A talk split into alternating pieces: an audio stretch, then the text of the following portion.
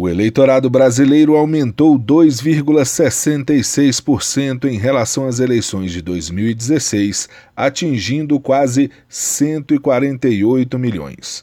A informação foi divulgada nesta quarta-feira pelo presidente do Tribunal Superior Eleitoral, ministro Luiz Roberto Barroso, que realizou o coletivo de imprensa virtual. O ministro explicou que, como os eleitores do Distrito Federal Fernando de Noronha e que residem no exterior não votam em eleições municipais, o total do eleitorado brasileiro supera 150 milhões, colocando o Brasil como a quarta maior democracia do mundo, atrás de Índia, Estados Unidos e Indonésia. O estado que registrou o maior crescimento no número de eleitores foi o Amazonas, com quase 8%. Já Tocantins foi o único que diminuiu, uma queda de 0,17%. O município de Boa Esperança do Norte, em Mato Grosso, terá eleições pela primeira vez. Com isso, são 5.569 municípios que participarão do processo eleitoral em 2020. A maioria é mulher, quase 52,5% do total.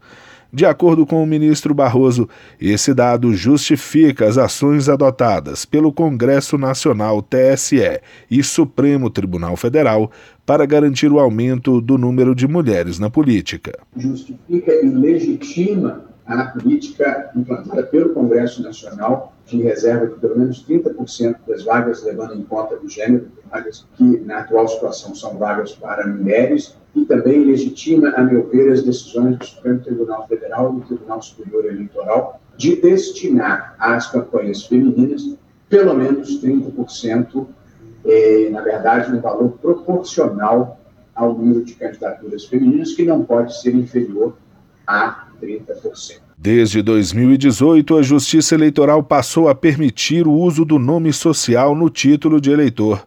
A pesquisa do TSE revelou que nestas eleições serão 9.985 pessoas exercendo esse direito no documento. Um dos destaques da pesquisa é o aumento de mais de 93% no número de eleitores que se declararam com deficiência. Para este ano, são mais de 1 milhão e 158 mil pessoas.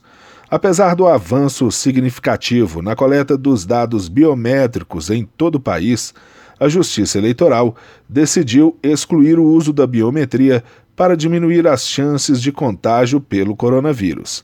Diante da pandemia, o ministro Luiz Roberto Barroso fez um apelo à população. Eu faço um apelo ao eleitorado na experiência dos anos anteriores, dos muitos anos anteriores da democracia brasileira, felizmente, 32 anos de democracia é, constitucional, verifica-se normalmente uma, uma, certa aglomeração ao início dos trabalhos, às 8 da manhã, e ao final dos trabalhos, que até a eleição passada era às 17 horas. Portanto, é um apelo para que nem todos deixem para se concentrar nesses dois horários e que se espalhem mais ao longo do dia, porque evitar concentrações é uma das nossas principais preocupações em termos de saúde pública. O presidente do TSE adiantou ainda que está sendo estudada a possibilidade de se reservar o horário de 8 horas da manhã às 11 horas para as pessoas idosas e com doença que as colocam no grupo de risco da Covid-19.